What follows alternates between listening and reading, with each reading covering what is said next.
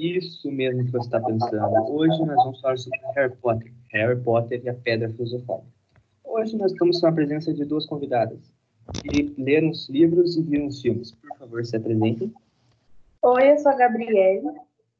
Oi, eu sou a Júlia. E seu apresentador, Daniel.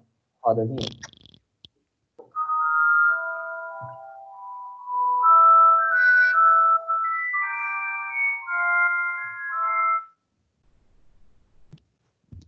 Então, Júlia, como que começa o capítulo 5, o Beco Diagonal? Pois é, o Harry, ele acorda pensando que tudo que ele tinha vivido na noite passada não passava só de um sonho, mas por incrível que pareça, tudo era real. E agora ele precisava comprar o material dele para ir para Hogwarts. Então, ele e o Hagrid vão para Londres. Mas chegando em Londres, eles tinham que se encontrar em algum lugar no mundo bruxo, né? Separado do mundo humano, o mundo não bruxo, né? Onde foi esse local que eles se encontraram? Eles foram no Caldeirão Furado. Não sabe o que é o Caldeirão Furado? Mas o que é o Caldeirão Furado? Então, na verdade, ele é um barzinho dos bruxos, assim. Tanto que ele é um lugar bem escondido, assim. O Harry nem tinha percebido a, a existência dele. E assim que eles entraram no barzinho, todo mundo virou a atenção tudo pro Harry, né? Todo mundo começou a querer abraçar, pegar na mão. Ficou tipo, meu Deus do céu, o Potter está aqui no nosso bar. E o Harry ficou meio assustado com tudo isso, né, Julia? Ficou totalmente. Ele estava muito confuso. Mas, meu Deus, imagina. Ele era um menino normal e do nada ele descobre que é um bruxo. A cabeça dele estava muito confusa. Sim, ele é. precisava. É. é verdade. Ele precisava ir no caldeirão furado para poder entrar no beco diagonal. Sabia, Daniel? Beco diagonal? Não, não me é estranho esse nome, mas o que, que é o beco diagonal? O beco diagonal é onde os bruxos fazem compras. Lá tem tudo que você possa imaginar. É um lugar completíssimo. Exatamente. Mas agora me veio outra pergunta na cabeça. Se eles foram para comprar material escolar para o Harry, ah, como, quanto, eles não tinham dinheiro, né? Aonde que eles vão pegar esse dinheiro? Não. Se fosse depender dos tios do Harry, ele nem ia para Hogwarts, né? Mas o Hagrid tranquilizou Harry dizendo que os pais dele deixaram um bom dinheiro para ele, viu? Por isso que eles precisavam, é, eles precisavam ir para o banco de Gringotts. Hum. Primeiro que lá, não sei se você sabe, Daniel, é um dos lugares mais seguros. Fora Hogwarts, lá é um dos lugares mais seguros que tem para você deixar alguma coisa valiosa ou até mesmo seu dinheiro lá. Então, o, assim que o, o Harry entrou com o Hagrid no banco, ele já achou meio, já achou meio estranho, porque o banco, quem comandava o banco era um monte de duende. É, mas era por isso Mas que ele era só os- seguro. Mas só Porque os eu- doentes que cuidavam desse lugar? Basicamente, só os duendes. Sabe por quê, Daniel? Porque os duendes, eles são muito bravos. Então, ninguém mexia com os duendes. Você podia guardar o que você quisesse lá, que nunca ninguém ia roubar. Então, era muito seguro. Sim. E para você pegar o seu dinheiro, você precisava de uma chavinha, né? E assim que o doente fala, tá, mas e a chave? O Harry ficou tipo, chave? Como assim chave? Ele já falou, pronto, já não vou mais pra Hogwarts, eu não tenho chave, não tem como pegar o dinheiro. E daí o Hagrid tinha a chave com ele, né? E daí entregou pro doente e eles seguiram pe- pra pegar todo o dinheiro que o Harry precisava. E era muito dinheiro pro Harry, né? Que nunca tinha recebido nada. Sim, ele ficou até assustado quando viu, quando abriu a portinha que tinha tanto dinheiro, porque se os tios soubessem da existência, provavelmente o Harry já não teria mais nem centavo desse dinheiro. Exatamente. Mas agora que eles estão com dinheiro, agora já podem começar a comprar o material, né? qual foi o primeiro material que eles foram comprar? Primeira Na verdade, coisa, eles foram para a loja para comprar os uniformes. exatamente. Nessa loja, ele foi e encontrou um menino. Era mais ou menos da idade dele, e os dois começaram a conversar. O menino começou a puxar muito assunto com ele, começou a perguntar qual casa ele ia, o que, que era, eh, se ele queria jogar quadribol. Começou a fazer um monte de pergunta e o Harry começou a ficar mais confuso do que ele já estava. Ele só estava É, ele torcendo. queria sair de lá o mais rápido possível para parar com aquela conversa. Exatamente.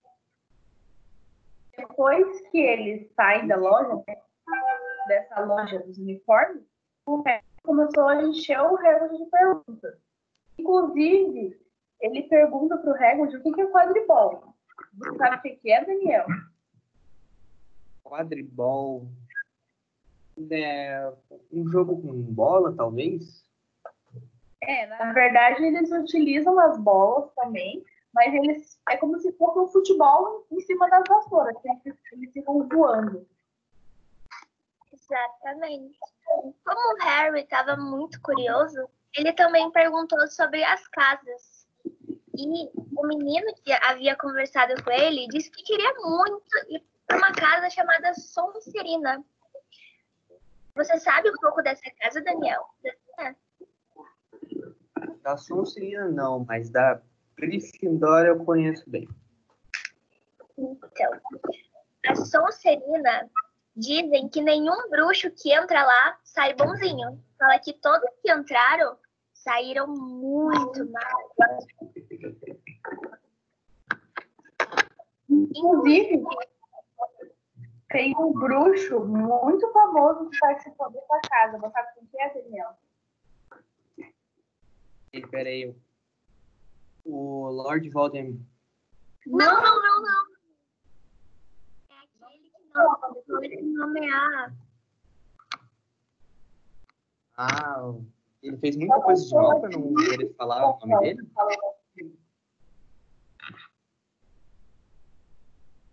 Ele é o, o bruxo mais poderoso de todos, fora o Dumbledore. Mas ele é do mal, ele é das trevas e todo mundo tem medo dele.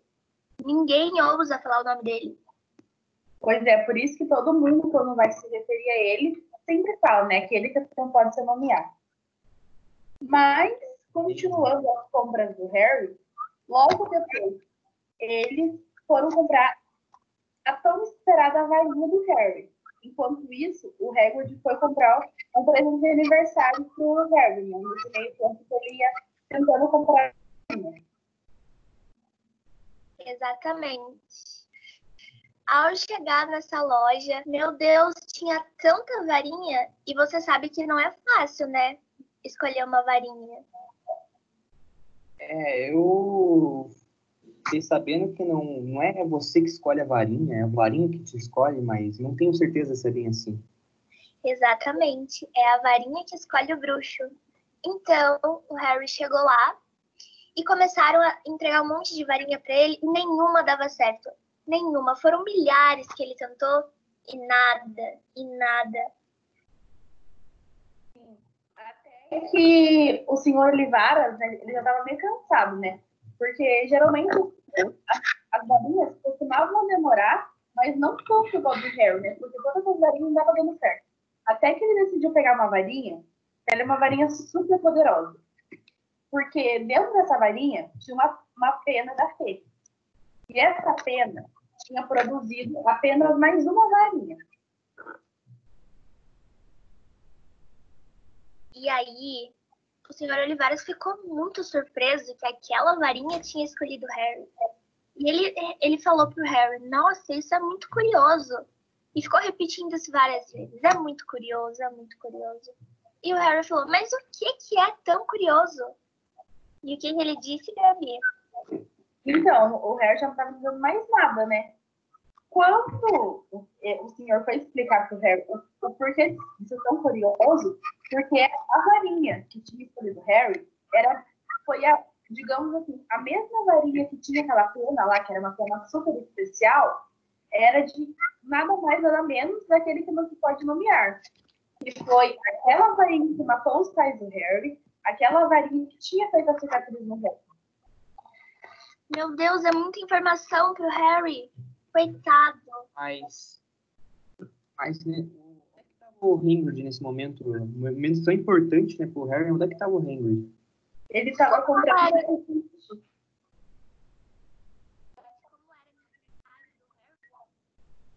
Hagrid foi comprar o presente. E era um presente muito inusitado, né? Vocês não acharam? Que era bem inusitado? Sim, tanto que quando o Harry estava lendo a lista dele, ele ficou meio confuso, né? Porque falou que você podia levar uma coruja, um sapo, mas o Harry não estava sabendo, né? O que, ele iria comprar.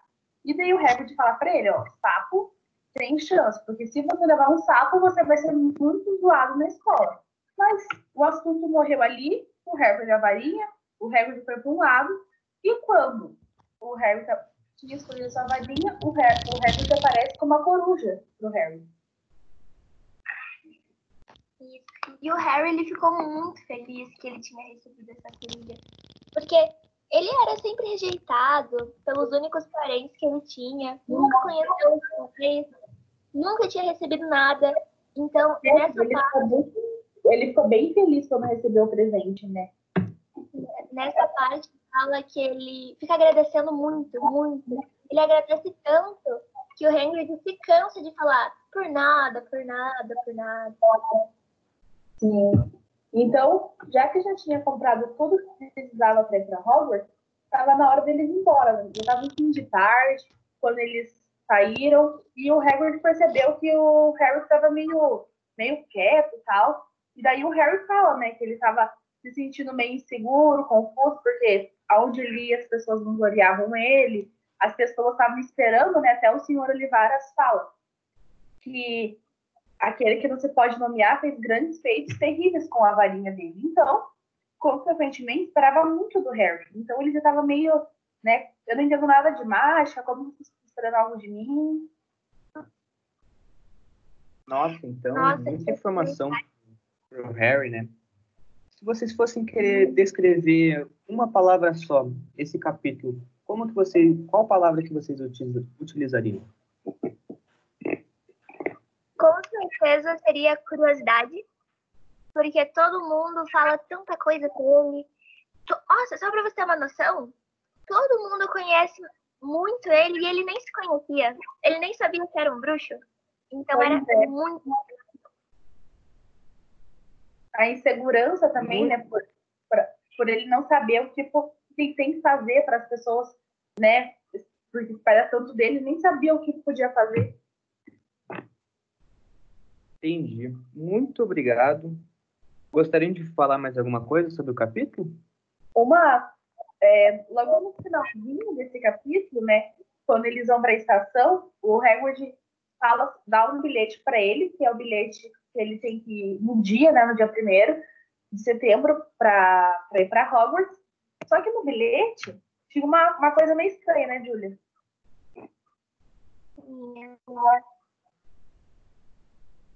Estava falando que ele tinha que pegar a plataforma 9 e 3 quartos. Só Mas que... esse capitão não existe no mundo é, dos trouxas. O, o Harry ah. também confuso, de novo. Você sabe o que é um trouxa, Daniel? Trouxa? É, o, pelo que eu vi né, no capítulo, eu acho que é uma pessoa que não usa magia, né?